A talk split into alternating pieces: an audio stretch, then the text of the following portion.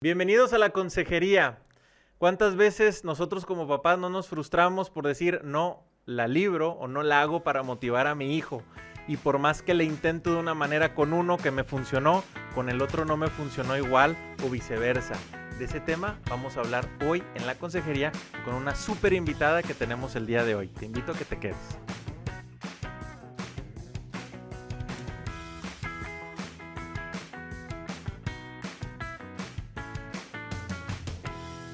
Hola, ¿qué tal? Yo soy Carla García y junto con Indalecio Montemayor transmitimos este podcast de la Consejería desde Monterrey, Nuevo León, México.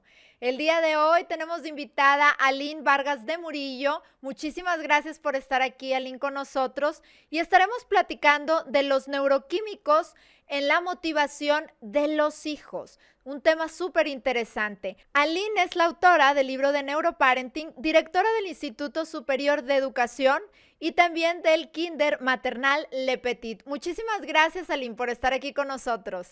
Al contrario, gracias a ustedes, Indalecio, Carla y a todo el público que nos escucha. Un gusto enorme poder compartir de estos temas que a todos nos, eh, en ocasiones, eh, ya cuando tienes el segundo hijo, surgen.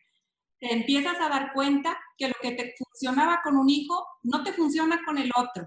Y ves diferentes temperamentos y ves diferentes factores motivacionales y quieres compartir un poco y quieres comprender un poquito mejor esta raíz de por qué cada hijo responde diferente a los diferentes estímulos. Y Aline, yo creo que eh, nosotros como papás no nos damos cuenta de eso y aunado a que el hijo tiene una necesidad en particular, se va a sumar el que nos frustramos y nos estamos molestando y, ya no creemos que estamos haciendo lo mismo, pero no estamos haciendo lo mismo y no nos estamos dando cuenta a veces los papás de eso, ¿no? Tremendo, ¿verdad? Como, y luego ahora viene, aparte de esta pandemia, como a subirle el volumen un poquito a todo, ¿no? Porque si antes tenías al hijo, digamos, déficit de atención, que estabas todo el día, hijito, que no se te olvide llevarte la lonchera, eh, eh, eh, la mochila, hijito, antes de que te vayas, y ya, se te iba al colegio y te daba un break de siete horas. Y luego llegabas y, ay, otra vez olvidaste la tarea, pues ¿dónde está el topperware? Olvidaste tu lonchera, ¿no? Lo teníamos eh, en intervalos. Y de pronto ahora que tenemos a ese niño 24 horas al día en casa, 7 días a la semana, ese déficit de atención, esa hiperactividad, el niño que todo te lo pide neciando, eh, se vuelve de pronto, ahora sí, con un volumen muy alto y muy pesado de llevar a cabo en el día a día. Oye, Aline, y es que también, eh, pues este tema del cerebro tiene algunos años, este, tú que eres más experta nos podrás decir cuánto, pero eh, en general eh, hemos ido descubriendo muchísimas cosas. Digo, yo recuerdo hace ya algunos años cuando empezaban con todo este tema de la estimulación temprana. A mí me tocó estar específicamente en un colegio que me pusieron a gatear a los, a los 12, 13 años, así una cosa, porque empezaban a hablar de todo el tema de las sinapsis neuronales, cómo funcionaba el cerebro. Y entonces eh, son temas que en general, pues no, los papás no los estudiamos, ¿verdad? Porque hay, hay gente más especializada para eso, pero hoy por hoy ya la gente de cara al tema de crianza, al tema de paternidad, y cuando nos vamos metiendo un poquito más, vamos comprendiendo, ya, ya hay especialistas que nos empiezan a hablar de todo esto que pasa en el cerebro del ser humano y cómo tiene una gran influencia en nuestra conducta, en nuestro comportamiento, motivación, etcétera, y realmente tiene un punto importante en, en, en cómo estamos educando, ¿no? Totalmente, Carla, le has dado en el clavo.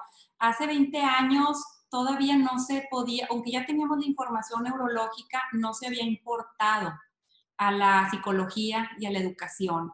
Eran eh, temas, ¿verdad?, que pertenecían a la neurociencia y conforme fueron avanzando las tecnologías de los fMRI, de los PET scans, de toda esta neuroimagenología, pudimos ir dándonos cuenta de cosas sorprendentes y de cosas que sobre todo nos hacen como madres cuestionarnos muchas cosas, como por ejemplo, cuando tú estudias el cerebro de un niño eh, con déficit de atención, funciona tan diferente al de un niño normal. Y entonces te preguntas, a ver, Le estoy gritando todo el día al niño déficit de atención que no hace la tarea, que no cumple. Pero yo le gritaría a ese hijo si lo que tuviera que hacer es ponerse una inyección de insulina porque no le jala otro órgano. Y entonces lo que hemos venido descubriendo y lo que se ha venido aterrizando es que no hay niños ni flojos, ni burros, ni malos. Solamente hay niños con diferentes huellas cerebrales neurológicas y que el típico ser humano, el normal, va a funcionar va a compartir, va a querer ser parte de un grupo, va a querer colaborar dentro de lo natural, del egoísmo de la infancia, de todo, va a querer al final del día ser funcional. Y cuando un niño se te sale del patrón y no está siendo funcional y no duerme en las noches y se alimenta de una forma distinta y no está logrando hacer un lazo amistoso con nadie, te habla de que hay alguna alguna situación que posiblemente, y casi todas, muchas sí tienen solución. Eso es lo más eh, hermoso de la neurociencia, que se ha encontrado, no que estemos ya listos para medicar, no. Hay muchas medicinas naturales que ahorita precisamente las vamos a ver al estudiar los neuroquímicos de la motivación. Y a veces cuando vemos a un hijo desmotivado, este, estará deprimido o no, ya ahorita también se puede ver la depresión en una neuroimagen. Antes te daba depresión postparto y te decían tu mamá, ay, mijita, ¿qué te falta en la vida? Mira, tienes esposo, tu esposo tiene trabajo, eres madre, no estás enferma, ¿por qué estás triste? Y hoy tenemos un sustento que dice, mira, aquí está la foto de mi cerebro y no se están prendiendo este foco, ni este foco, ni este foco. No tengo oxigenada esta zona, ni esta zona. Y esto es un síntoma, o sea, esto es una imagen que, que, es... Eh, que está haciendo, digamos, un espejo de lo que yo estoy diciéndote, mami. Me están faltando neuroquímicos, en este caso es serotonina. Entonces, eh, decía el padre Ignacio Larrañaga, si supiéramos comprender, no haría falta perdonar. Entonces, nuestra labor como madres es tratar de comprender, tratar de comprender cómo funciona cada uno de los cerebros de mis hijos, para por, ese lado intentar motivar intentar canalizar y ayudar a que mi hijo pueda ser lo mejor que puede ser. Dicen por ahí, decía una autora, Alice Gopnik, no somos carpinteros. No se trata de que todos los hijos salgan como unas sillitas todas iguales de la fábrica. Somos jardineros. Cada hijo es diferente. Uno va a ser un roble fuerte, grande, alto, el otro parece un opalito que lo tocas y te pica pero te da unas tunas preciosas y lo único que podemos hacer es honrarlos, fertilizarlos y acomodarlos en el mejor lugar de nuestro jardín. Y eso es lo que venimos a aprender hoy un poquito. ¿Cuáles son los cuatro neuroquímicos que motivan al ser humano y cómo ayudar a que nuestros hijos este, puedan usar las positive addictions, adicciones positivas, para que no tengan que recurrir a las negativas? Qué impacto esta reflexión que estás haciendo, Aline. Yo creo que a, yo creo que a muchos papás, eh, los varones, me refiero a los, hombres, eh, nos dejamos influir mucho por, a lo mejor, por lo general, por dos cosas. Que se desempeñe físicamente eh, bien y, y, le ponemos mucha atención al deporte, o sea, que sea deportista, o a lo mejor habrá unos que se enfoquen mucho en lo artístico y a lo mejor en el tema calificaciones. Son como que las variables únicamente y y olvidamos que hay un órgano, hay, algo muy importante en, la cabeza que no le ponemos atención y, que nos falta mucho prepararnos. La verdad estamos impactados. Sabemos que ese es un tema completo que tú tendrías que dar, pero queremos conocer esos, e, esos cuatro este, que nos quieres compartir. Neuroquímicos de los que nos quieres este, hablar, ¿no? Claro que sí, precisamente vamos a empezar eh, que lo pusiste el tema del ejercicio, vamos a empezar con ese neuroquímico, pero antes de eso mencionar qué es un neuroquímico, este, por qué los tenemos, qué son, ¿verdad?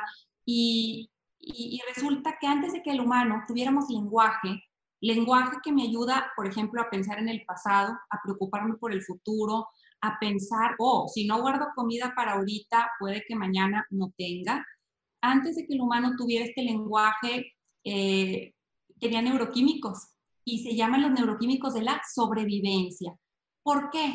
Digamos que, por ejemplo, yo estoy este, caminando en el bosque, allá en el Serengeti, en la época en que los humanos, bueno, hasta relativamente hace poquito los humanos estamos en las ciudades. Antes estábamos caminando en tribus de 150 personas.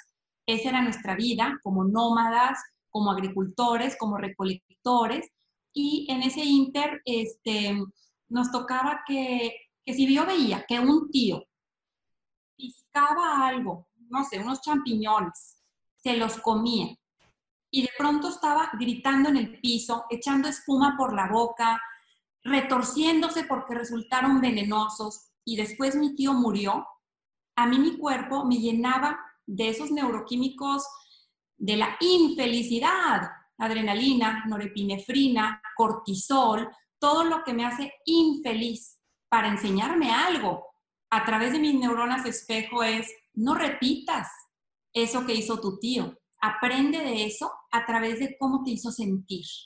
Entonces podemos decir que los neuroquímicos son el lenguaje de la sobrevivencia.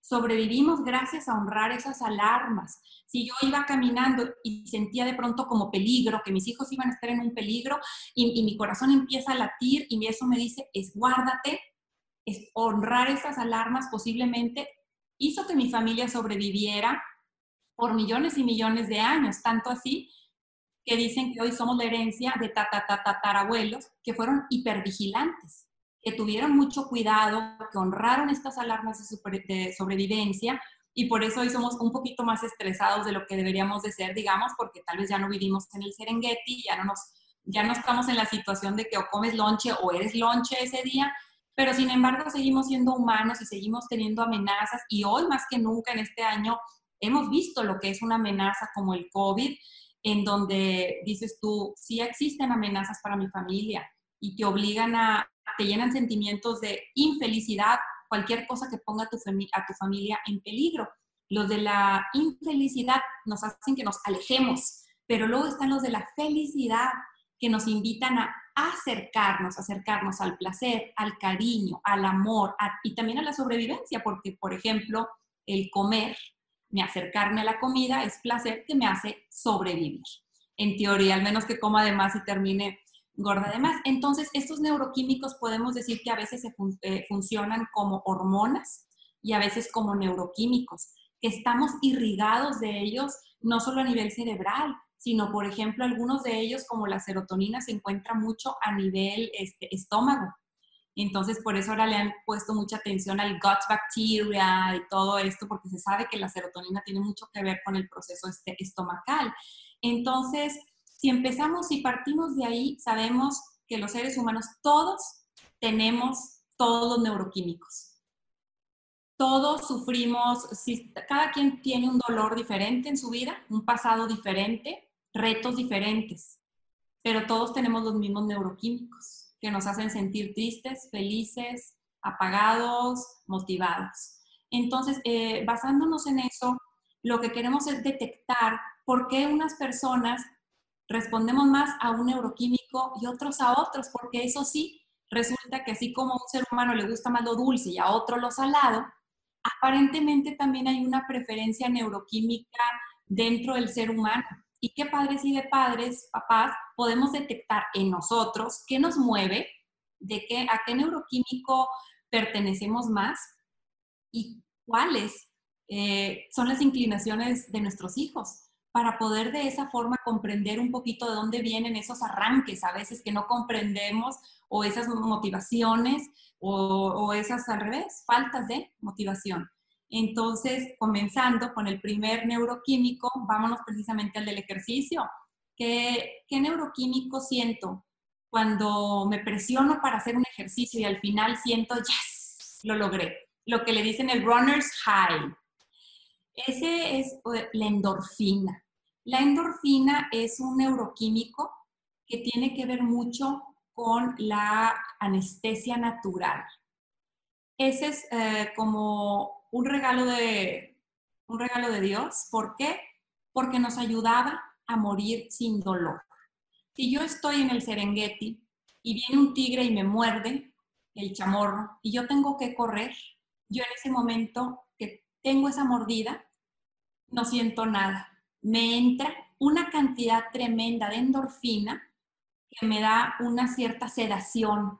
Y esa sedación me permite dos cosas, o correr y escaparme, o morir sin tanto dolor. Algunas eh, amigas me han dicho, hoy estaba esquiando, me caí, me quebré y no me dolió nada. Hasta que no iba en la ambulancia empecé a llorar, a gritar, ¿no?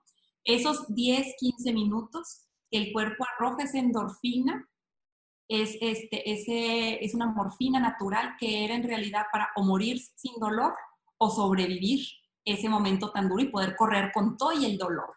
Este, ¿Qué pasa ahora? Que el ser humano estábamos acostumbrados a caminar 10.000 este, pasos al día, al, ser nómadas y al ser recolectores. Y hoy, ¿qué pasa con, por ejemplo, las clases virtuales? Sienta a tu hijo siete horas a un Zoom. Y luego le pides atención y concentración y tarea. Si tu hijo era endorfinérgico, si tu hijo ocupaba movimiento muscular y lo tuviste sentado, acabas de hacer algo totalmente contrario a la naturaleza humana. Los humanos éramos para caminar mínimo dos, tres horas al día, porque eso hicimos por millones y millones y millones de años. Tanto así que se ha comprobado que si dejamos de movernos, es como tomarte una pastilla para deprimirte. Y se ha comprobado también que el mejor antidepresivo es el ejercicio, más que el Prozac, más que cualquier cosa. Entonces, eh, la endorfina también viene muy relacionada, por ejemplo, a otras cosas como la risa. Reírte mucho, eh, mueves eh, órganos internos y, desfogas endorfina. Otra cosa que desfoga endorfina es masticar chicle, por ejemplo, porque estás moviendo músculos. Otra cosa que segrega endorfina es llorar. Y le decimos, ya no llores. El niño se está autocurando y un lugar en donde vemos la endorfina muy mal utilizada, por ejemplo, es cuando vemos niñas que se cortan, que ahorita ha aumentado mucho estos, estos diagnósticos de niñas que se cortan, que se generan daño a sí mismas y lo dicen, ay, lo hacen por llamar la atención. Y no, yo creo que no, porque yo he salido de casos de niñas que lo hacen a escondidas y en lugares en donde no se nota. Lo están haciendo para darse una anestesia se están queriendo anestesiar solas. ¿De qué? De dolor espiritual, emocional, de, que fueron em, este, socialmente excluidas, que eso le duele mucho al ser humano, de qué se está curando la niña que se está cortando.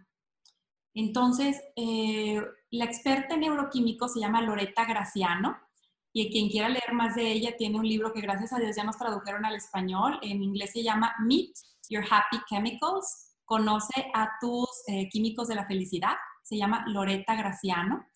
Y ella este, lo, explica muy padre y sobre todo eh, nos invita a que si tenemos hijos endorfinérgicos, son niños que van a buscar ir a golpear, pegarse, jugar luchitas. Les gusta el contacto, les gusta sentir la fisicalidad.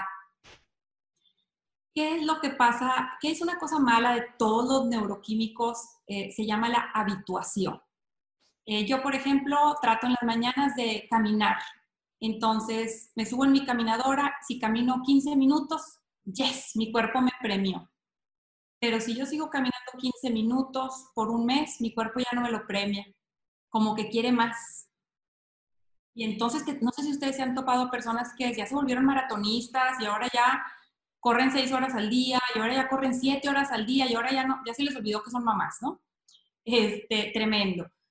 ¿Qué es lo que recomienda Loreta para, para luchar en contra de esta deshabituación? Ella dice, pues tenemos muchos músculos. Un día haz cardio, un día haz yoga, un día simplemente si, lo único que puedes hacer es caminar, pues un día llévate unas pesitas y mueve otros músculos. Entonces, ella nos invita a utilizar diferentes músculos para generar endorfinas. Eh, un niño que estaba acostumbrado a ir al soccer, a irse al fútbol americano, a tener una actividad alta y ahora en la cuarentena no la tiene, es un niño que te va a dar problemas por todos lados, porque su cerebro no está teniendo el dulce que necesita, que es la endorfina. ¿Qué tenemos que hacer? Rápido, compra una pilita, rápido, compra un brincolín, rápido, saca una cuerda y ponte a brincar con él, porque su cuerpo, su sistema, le está faltando la endorfina. Que no la vaya a buscar de formas negativas como solo irse a golpear con el hermano. Oye, Aline, este, ¿cómo, cómo, te abre, ¿cómo te abre los ojos el conocer este tipo de cosas? Mi marido y yo, yo creo que aquí ya y ya te detectamos a, un, a uno endorfi... ¿Cómo dijiste? ¿Endorfinérgico? Enérgico, de endorfina. Bien. Porque, porque es muy cierto, este, como tú dices, ¿verdad? Seguramente muchos niños que tienen eh, este, esta motivación, que este es el neuroquímico que los motiva, pues ahorita, como bien lo comentas, pueden presentar problemas, entre comillas, ¿verdad? Por todo este encierro y el ir un poco en contra de su naturaleza. ¿Cuál es el segundo, Elin? Dinos, dinos, dinos. Ya nos dejaste picados. Podemos pensar, por ejemplo, en uno este, que es la dopamina. La dopamina, si la dopamina pudiera hablar, diría, sigue buscando. Este, estamos hablando de que cada neuroquímico aportó a nuestra sobrevivencia. Entonces estamos tratando de entender por qué mi cuerpo tiene un chip que dice, sigue buscando, sigue ahorrando, sigue juntando. Este, ese chip es, pues era para que no me quedara sentada y tranquila, pensando en que tal vez viene un invierno muy fuerte y no me preparé. Entonces, e, ese, ese, ese, mm, esa dopamina la siento cada vez que, no sé, te pasa que estás bien tranquila en tu casa, en pijama, un sábado y de repente, ay, más vale que vaya ahorita a comprar esto y comprar esto porque luego no voy a tener para el fin de semana, más ahorita que si el fin de semana van a cerrar, que si esto, que el otro, estás así con ese pendiente de ir por algo. Si el ser humano no, no ahorraba, no guardaba, no hacía que las uvas se convirtieran en pasitas, el humano podía tener alto peligro. En la época en que no había refrigeradores ni comida enlatada, te podías morir si no guardabas, si no juntabas. Entonces, la dopamina te premia cuando buscas, pero ojo, no te premia cuando encuentras. Es la sensación de ir por algo. Eh, las mamás lo sentimos mucho si eres del tipo de planear, que anotas. Hoy voy a hacer esto y esto y esto, y sientes, ah, lo hice, lo hice, lo logré. Eso es mucha dopamina. Otra cosa que genera dopamina es, por ejemplo, el consumo alimenticio, sobre todo cuando tiene alta azúcar eso el cuerpo te decía, bravo, porque le importaba sobrevivir hoy. Claro, ahorita a mí mi cerebro me premia mucho con mis Starbucks de 2000 calorías, que vas y te tomas y ya me tomé todas las calorías del día, este, y te dice, bravo, eh, lo lograste. No, no le importó cuánto te costó, ni que gastaste gasolina, ni que te fuiste a arriesgar con mascarita y con todo el cubrebocas y todo el show, te dijo, bravo, lo lograste, te comiste esto porque por hoy sobrevivo. A la dopamina le importa hacer cosas, le importa hacer planes, tener proyectos, palomear cosas. Este, otra cosa que, le gusta mucho a la dopamina es la novedad. ¡Ay, salió un nuevo iPhone! Entonces, de pronto tenemos un hijo eh, que está siempre viendo qué hace, qué, hace. Y cuando ya no tiene planes, y cuando ya no tiene proyectos y cuando ya no tiene rutina, su vida se resquebraja. Se le viene abajo porque estaba acostumbrado a tener algo a qué, por qué luchar, algo a qué despertarse a hacer.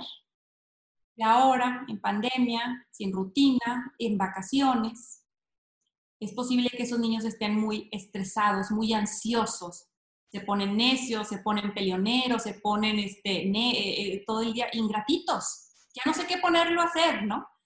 Y entonces en ese caso, para niños dopaminérgicos se recomienda, ven, vamos a hacer algún plan y sacas tu calendario del verano.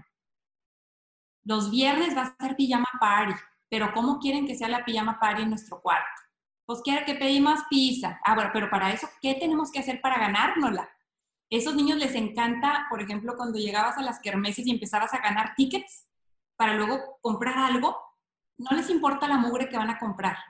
Era el proceso de estar ahí en el boliche ganándote el punto y el ticket. Eso, esa es la dopamina. Entonces, si tú tienes un hijo dopaminérgico y ahorita eh, te está dando problemas, es porque le faltan sueños, aspiraciones, planes y proyectos. No se los hagas tú, háganlos en conjunto. Y no tienen que ser ni planes ni proyectos caros. Son cosas muy sencillas como, a ver, ¿te gustaría que, este, mami, pues no, quiero que hagamos un huertito? Un, ok, ¿qué necesitamos? Vamos a hacer una planeación. Toda esta semana vamos a picar la tierra y vamos a hacer, y ahí los vas a tener horas y horas, pero van a tener un proyecto, van a tener un sueño, van a tener algo por qué luchar. Esa es la dopamina y este, incluso ya ves que dicen, estás dopado, ¿no? Eh, te da un high cuando estás logrando y haciendo cosas. También las mamás, que se nos cayó toda esta rutina, que se nos rompieron nuestros planes, que no sabemos si empezamos clases, si no empezamos, si va a ser otra vez en línea, la incertidumbre quiebra a un dopaminérgico. Entonces empezamos a tratar de agarrar control en otras cosas y no siempre son las mejores. Entonces tratemos de buscar dopamina en hacer planes y proyectos positivos para la familia. O incluso, Alina, ahorita que lo comentas, es eh, aquella mamá que tenía su estructura, su día, su tiempo, porque, porque muchas veces las horas en que los niños iban a la escuela, eh, pues para papá y mamá era su típica rutina eh, laboral o de algunas otras cosas en las que se involucraban y de pronto, pues igual creo que ocurre lo mismo, ¿no? Este, si papá y mamá tienen este, este empuje y esta motivación, Imagínate la, la, frustración de que todo te cambió, ¿no? Y que no lo puedes hacer porque te, te dieron otras cosas que ni, sabí, ni sabes cómo ni estás acostumbrado a hacer. Te cambiaron totalmente el chip y las reglas del juego. Y si tú antes tenías todo tu plan anual de todo lo que ibas a lograr, ahora en el día logras dos cosas en vez de diez eh, resulta altamente frustrante. Entonces yo creo que gran parte del proceso es tener paciencia y aceptarnos y practicar lo que le llaman la ley de platino, ¿no? ¿Conocen la ley de platino? No, pero tú dinos. Porque creo que a muchas mamás y muchos papás ahorita quieren saberla. Dice la, la ley de oro, dice, no le hagas a otros lo que no te gusta que te hagan a ti. La ley de platino dice, no te hagas a ti lo que no le harías a otros. Eh, somos nuestros jueces más críticos y más duros. Entonces tenemos, tenemos que cuidar esa voz con la que nos hablamos. Incluso a veces los hijos la oyen. ¡Ay, soy una tonta! ¡Ay, no! O sea, ¿cómo me hablo? ¿Cómo me trato? ¿Estoy demostrando amor propio o no? Porque ahora más que nunca tenemos a los hijos en el hogar y están más que nunca viéndonos. Es el momento de crecer como ser humano, crecer como persona, demostrarles lo que es un líder. Un líder que logra este, mantenerse tranquilo bajo fuego, porque eso va a ser para tu hijo un gran modelo a seguir cuando él viva en su vida inestabilidades. Podemos, si quieren, pasar ahora a la oxitocina. Tal, tal vez algunos de ustedes tengan hijos que todo el santo día quieran abrazo, cariño, son chicle. O tal vez tú eres la mamá que todo el día los quieres aquí y se te escapan.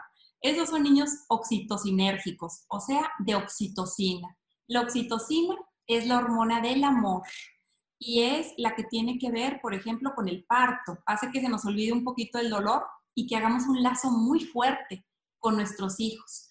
Dicen que los bebés que no los tocan, que no tienen tacto, los que han crecido, por ejemplo, en orfanatorios donde no hay manos, mucha gente que los cargue, los cerebritos no maduran, se quedan mucho más chiquitos con menos conexiones neurológicas y se observan algunos niños depresión aún y que tengan nueve o diez meses de nacidos.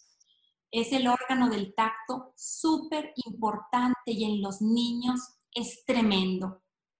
Entonces, ahorita precisamente que estamos en tiempos de, que hay, hay ansiedad, hay estrés, hay cambios, si tu hijo es de oxitocina, es el momento de darle mucho amor físico, aunque nosotros no seamos ese nuestra, nuestro, eh, hay un libro muy lindo que se llama Los cinco lenguajes del amor, ¿verdad?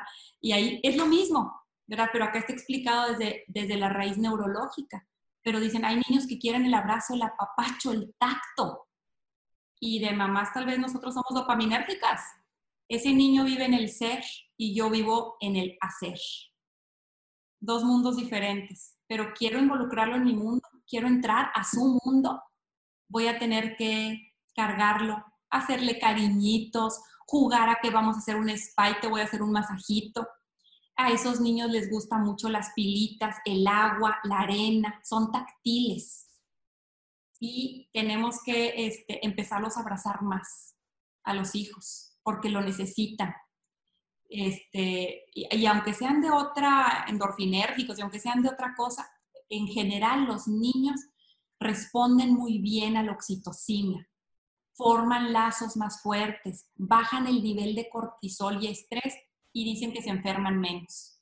Entonces, más ahora que nunca, tenemos que este, darnos cuenta si nuestro hijo es de, ese cariño, de poder ir a dárselos.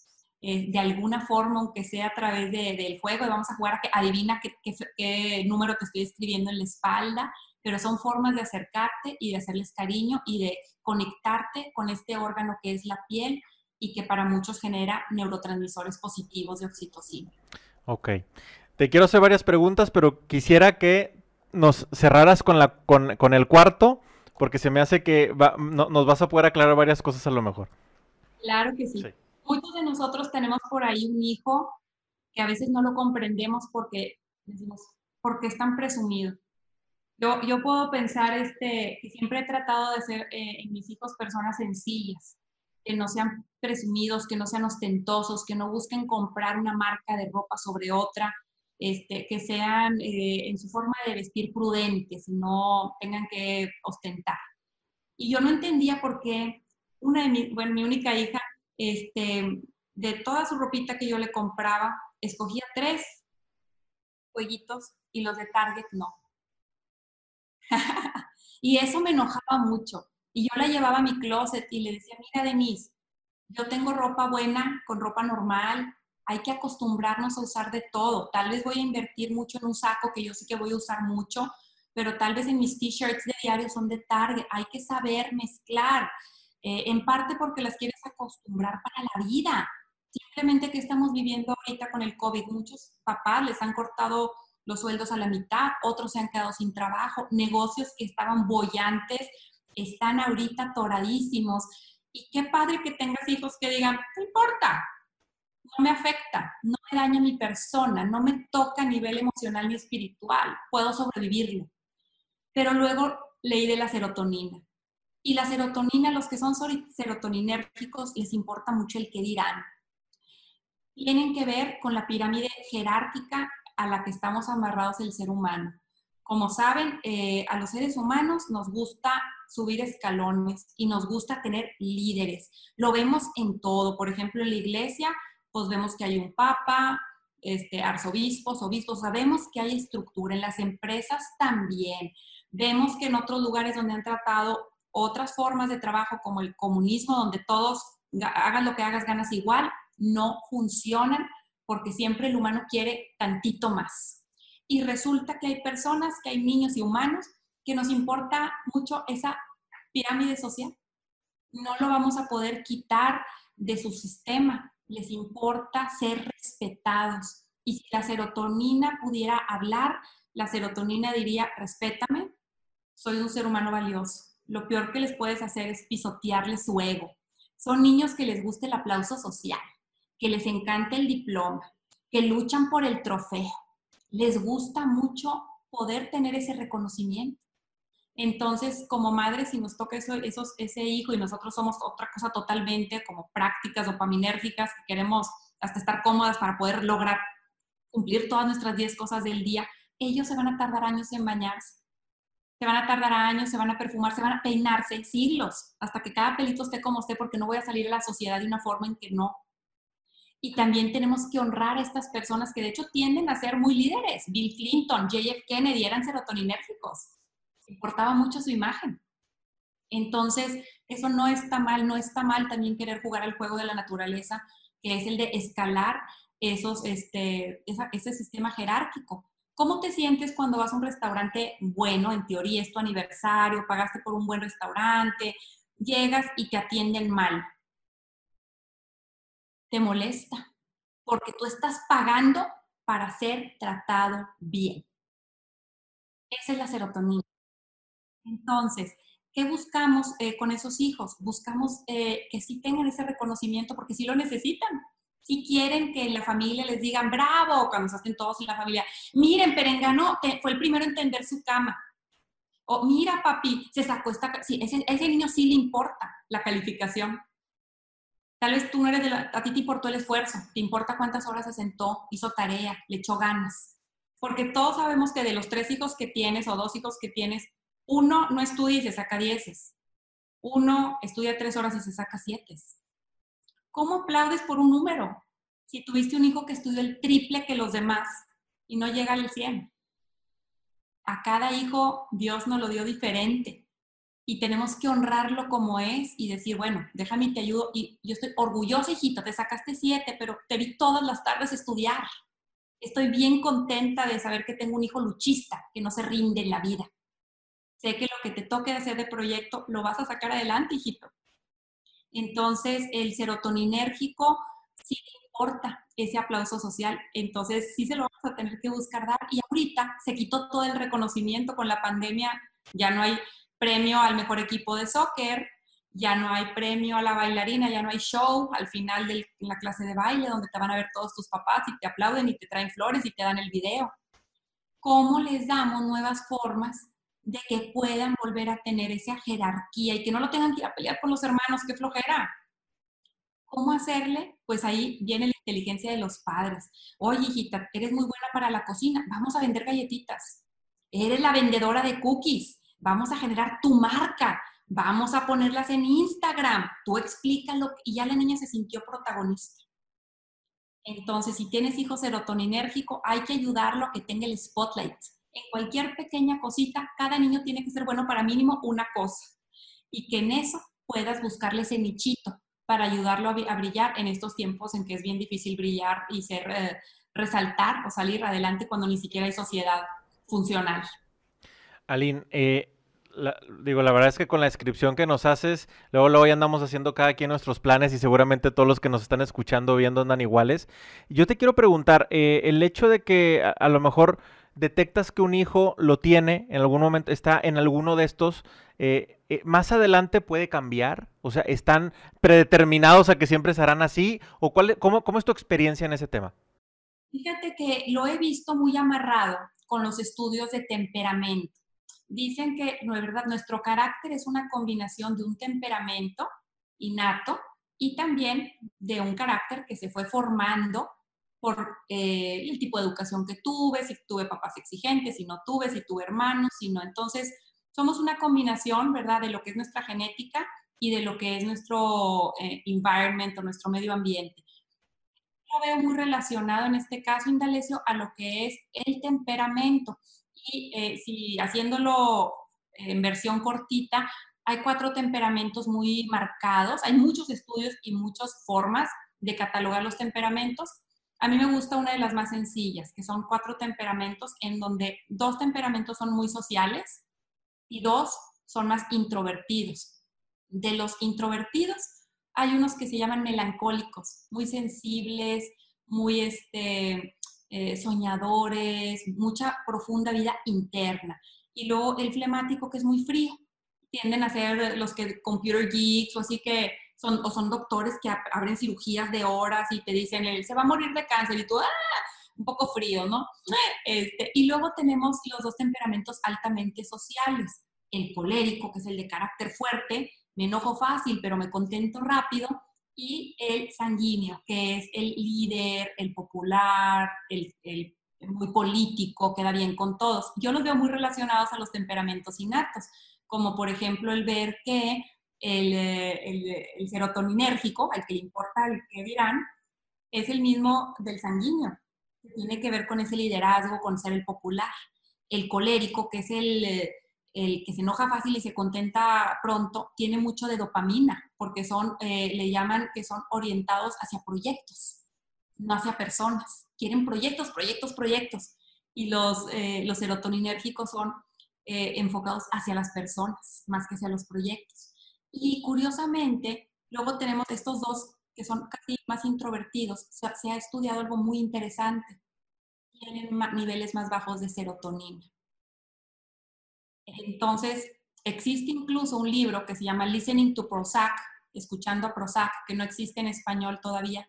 Listening to Prozac te dice de muchas personas que tenían temperamentos melancólicos y que al darles tantito Prozac se les quitó la melancolía y pudieron hacer todos los proyectos de su vida.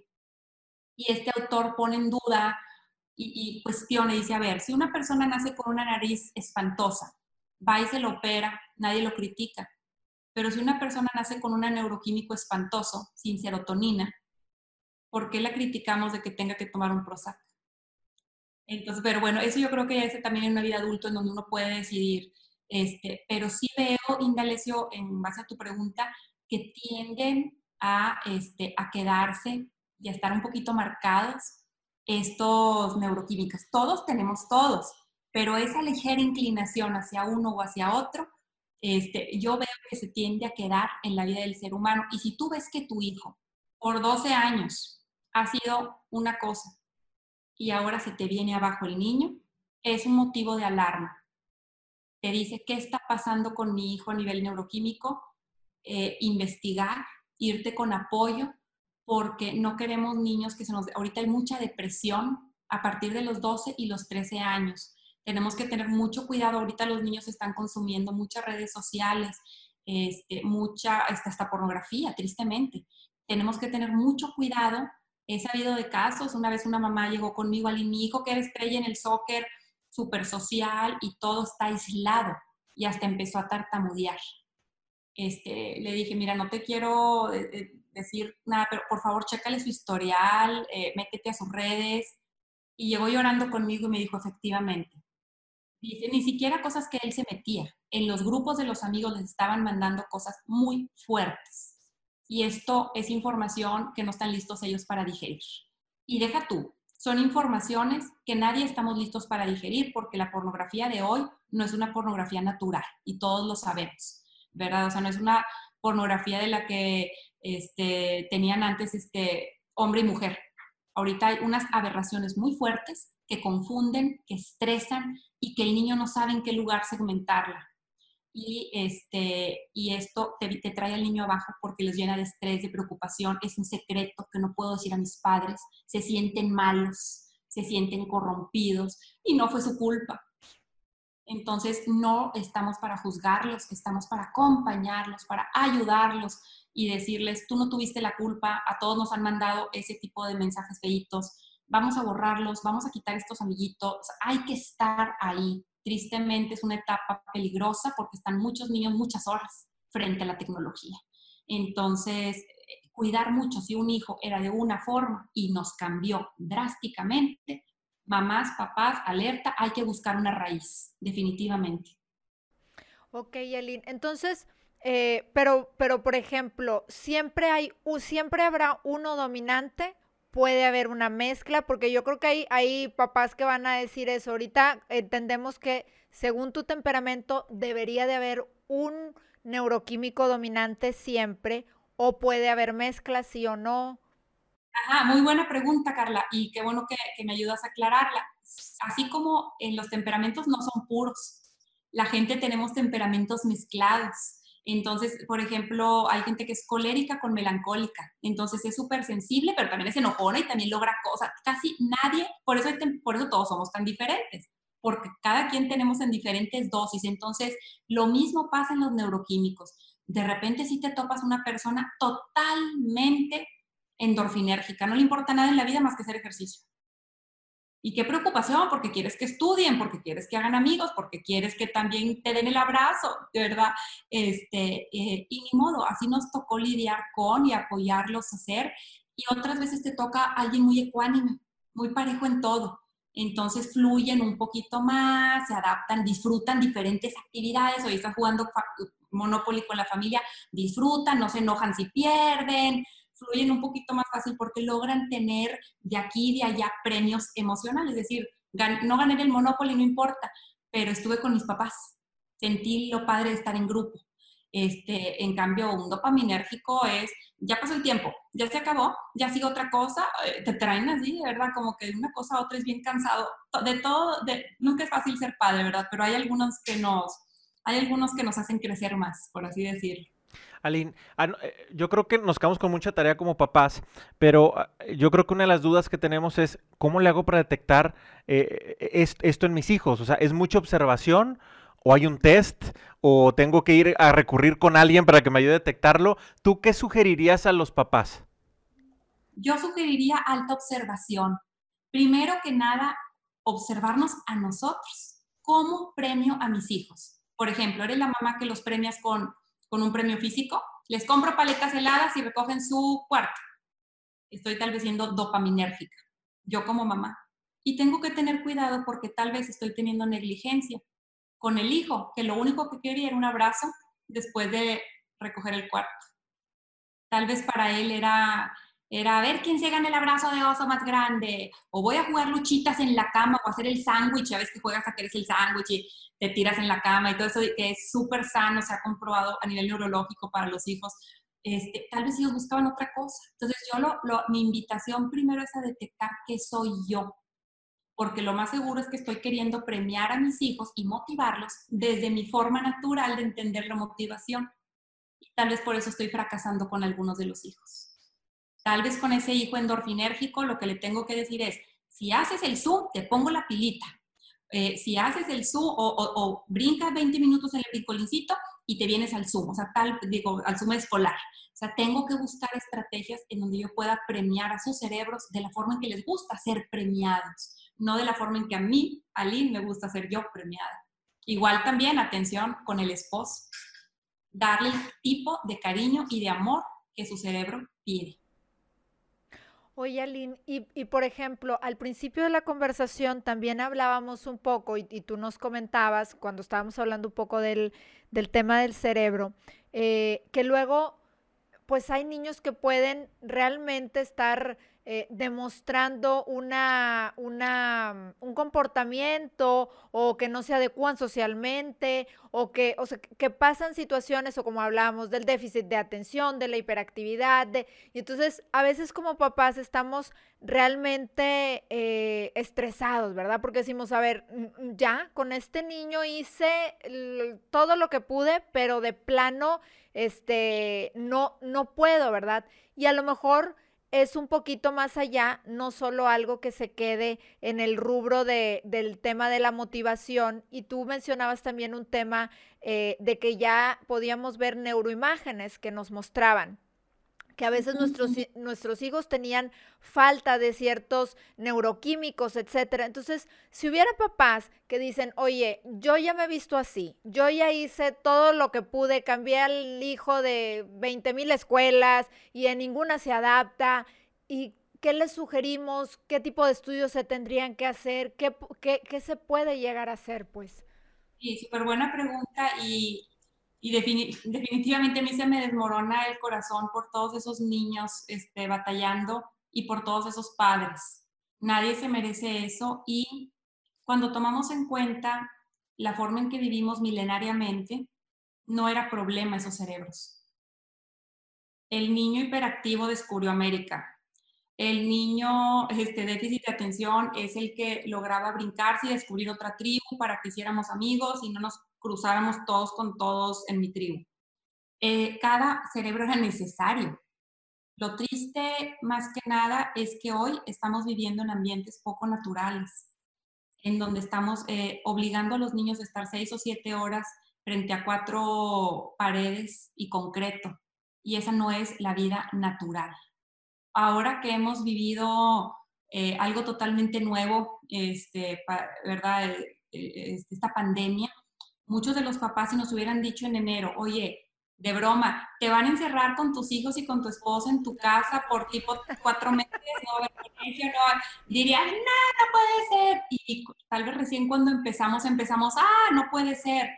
Pero de pronto ahorita tal vez nos estamos dando cuenta de la artificialidad de vida que teníamos antes. Tal vez nos estamos dando cuenta que eso que llamábamos vida que era despiértalos y los niños seguían dormidos y los despertábamos y los sacábamos de la cama y les metíamos un pan en la, le cómete algo y échate esto y le, colgábamos una mochila pesadísimas para su cuerpecito y los aventábamos al viaje y los recogíamos ocho horas después casi deshidratados y los sentábamos a hacer tarea y, eh, y decimos ahorita que vemos a nuestros hijos, que los tratamos de sentar y nos damos cuenta que no se sientan, que, y, y, si, y si se sientan, te parte el alma, verlos sentados tanto tiempo y dices tú, perdóname, pero yo que conozco a mis hijos sé que esto no es natural. Entonces, la, pregunta es más bien al revés, estamos queriendo forzar a nuestros hijos a algo para lo que el ser humano no debió haber sido forzado para hacer.